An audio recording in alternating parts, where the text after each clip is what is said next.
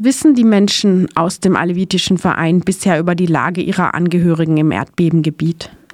Ich sag mal so, also wie Sie auch vorhin gesagt haben, wir haben mehr als 20.000 Tote, mehr als 70.000 Verletzte, unbekannte Anzahl von Vermissten aus zehn Provinzen der Türkei.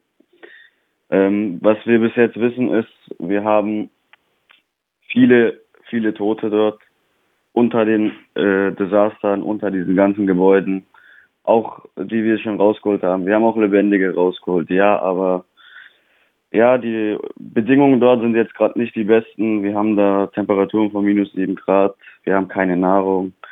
Wir haben nichts dort. Wir haben keine Wohnorten. Also es ist sehr, sehr traurig. Es ist fast so unbeschreibbar. Gibt es von den Mitgliedern Ihres Vereins ähm, Leute, die konkret wissen, dass Angehörige von ihnen gestorben sind oder die Angehörige im Moment vermissen, nicht wissen, was mit ihnen geschehen ist? Ähm, was mit denen geschehen ist, davon sind viele betroffen. Ähm, dass wir hier in Freiburg auch Angehörige haben, die dort Leute verloren haben, gibt es auch. Zwar jetzt nicht viele, aber es gibt es, die Leute. Ähm, die Nachrichten kommen halt irgendwie durch Verwandte oder weiß weiß ich. Ähm, die Leichen sind noch in Autopsie oder weiß, man weiß auch nicht, wo die ganz genau sind. Es ist sehr traurig, die Lage ist gerade sehr, sehr heikel. Man weiß nicht, wie man reagieren soll. Also wir hier in Freiburg, es gibt eigentlich viele, die betroffen sind davon. Also auch indirekt Verwandte aus dem dritten Grad, vierten Grad. Ja, da braucht es viel, bestimmt auch viel gegenseitigen Trost ähm, aber schauen wir noch mal in die Region selber. Äh, was, was brauchen die betroffenen Menschen dort, also die, zu denen Sie und die anderen Vereinsmitglieder jetzt Kontakt haben? Was brauchen sie am dringendsten? Was hören Sie da ganz konkret? Also am Anfang hat man direkt mit äh, Spendensammlungen, also Sachspenden angefangen, wie zum Beispiel Klamotten, Babynahrung, weiß weiß ich, wintergerechte Klamotten. Man hat die dann rübergesendet. Ähm, ja, aber das endgültige Problem wurde nicht gelöst. Die Menschen sind trotzdem noch auf den Straßen. Sie haben keine Nahrung, kein Wasser, keine medizinische Versorgung, kein Schlaf, kein Wohnraum, keine Familie meistens auch.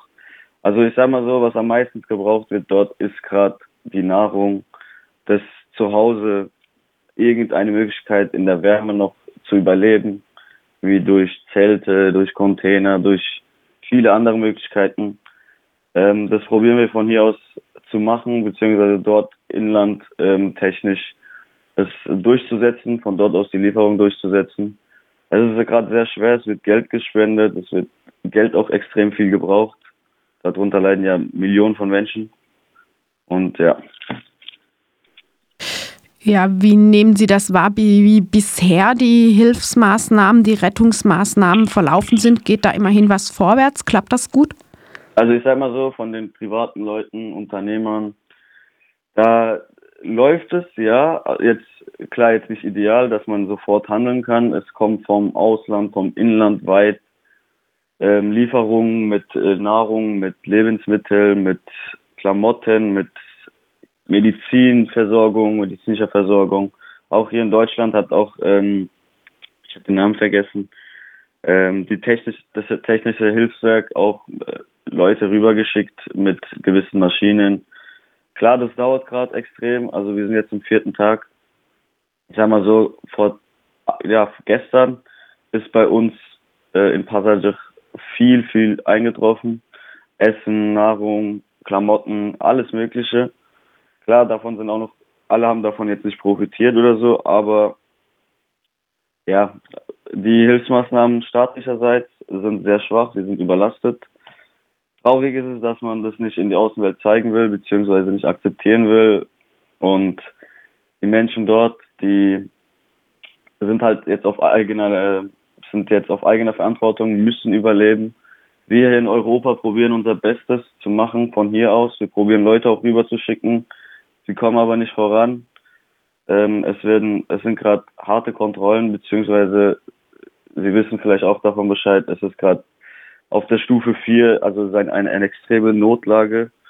Ähm, das heißt, es wird nichts reinkommen und nichts rausgehen und jetzt sind die Grenzen wahrscheinlich auch oft zu. Es ist alles sehr kontrolliert, aber es läuft nicht, wie es sein sollte.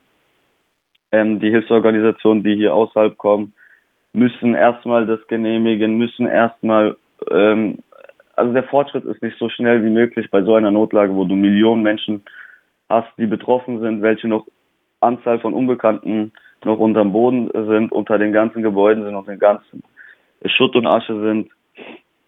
Es ist traurig, es ist traurig. Hm. Also die, die Hilfslieferungen kommen nicht über die Grenze, die werden da blockiert. Es, ja, blockiert. Es dauert halt lange.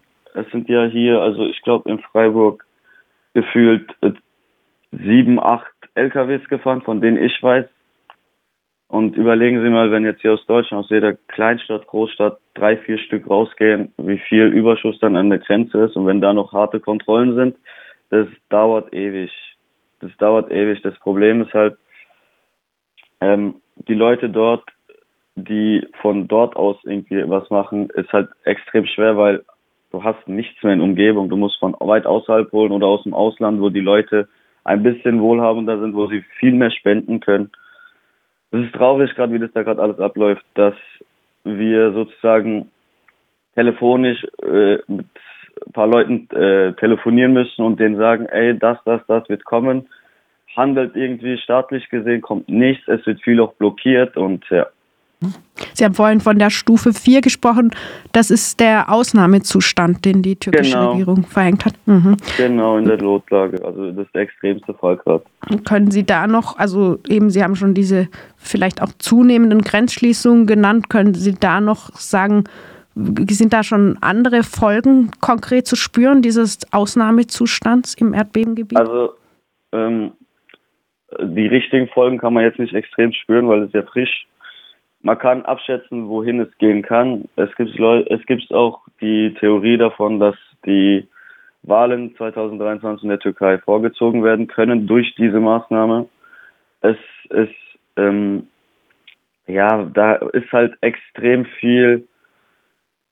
Du bist in einer Lage, wo du einfach nichts mehr machen kannst. Es wird immer über eine Organisation laufen, die zum Beispiel Katastrophenschutzbehörde AFAD in der Türkei und bis du diesen Prozess irgendwie genehmigt hast oder irgendwie was durchsetzen willst, das dauert und dann hast du halt mehr Tote gerade und ja. Es funktioniert gerade nicht, wie es ist. Sie sind überlastet, wollen es aber nicht zeigen. Also stolz über Menschenleben. Das ist sehr traurig. Mhm. Und das, obwohl schnelle Hilfe jetzt so sehr gebraucht würde. Genau. Wenn das genau. jetzt Menschen in Freiburg hören und hier helfen wollen, vielleicht auch in Kooperation mit Ihnen oder wie auch immer, was können Leute hier in Freiburg tun, um so zu helfen, dass die Hilfe auch ankommt und möglichst also schneller? Also hier in Freiburg gibt es ja mehrere Organisationen, die Geldspenden machen. Wir haben ja auch vor ein paar Tagen auch hm, LKWs beladen mit Waren und alles Mögliche, was man zuschicken kann.